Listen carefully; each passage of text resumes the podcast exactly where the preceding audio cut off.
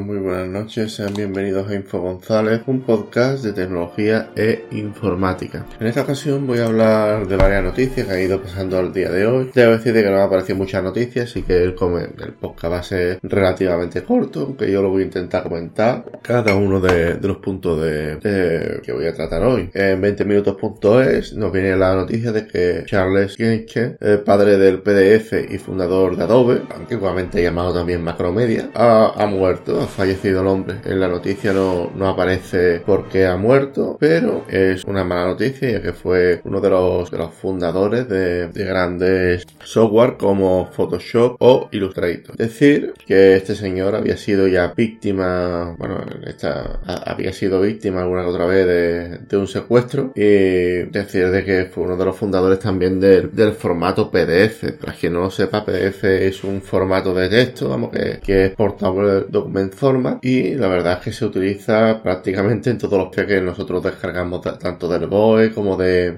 de documentación, etcétera, ¿no? Y hace algunos años era necesario tener Adobe PDF, pero a día de hoy con tener el navegador Edge o Chrome generalmente sirve también. También yo a mis clientes les suelo instalar lector de archivos llamado Fossil, que es bastante bueno y, y la verdad es que es algo bastante, bastante interesante. Ah, mm, también comento, esta noticia también TV.es, que una, una app orientada sobre todo a, a tabletas y a móviles ha conseguido erradicar una plaga de langostas en África. Dicha aplicación permitía recopilar datos entre diferentes trabajadores del campo, campesinos, etcétera, y han conseguido parar una, una plaga de langostas que si no se hubiera parado hubiera provocado cientos de miles de muertos. Entonces es bastante curioso. La aplicación se llama Eloquostry y funciona con inteligencia artificial y aprendizaje automático y tiene mucho que ver con el Big Data a la hora de, tratar con, archivos. Bien, vamos con otra noticia y es que de diario de el diario.es y es que no hay chips para todos y es que la, cantidad de microchips que se han necesitado después de la pandemia, bueno, después durante la pandemia,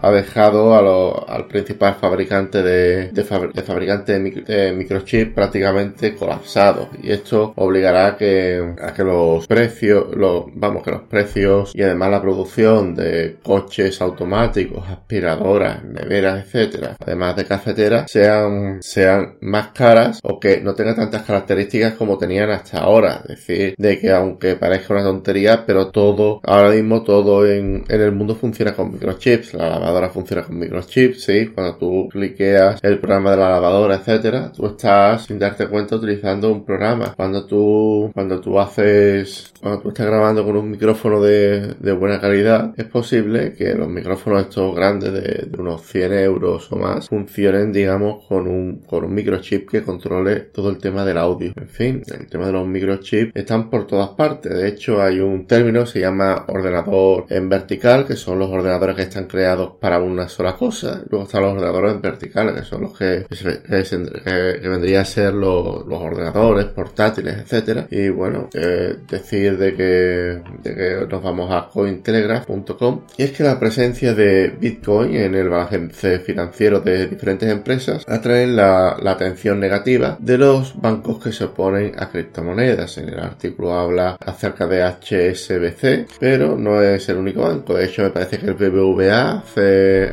hace un par de semanas o tres, digamos que recomendaron a sus clientes no comprar Bitcoin ni invertir en criptomonedas. Pues voy dejando hasta aquí mi podcast de hoy. Esta vez muy cortito. Espero que os haya gustado, que os haya sido de utilidad. Y sin más me despido. Un saludo hasta la próxima. Chao.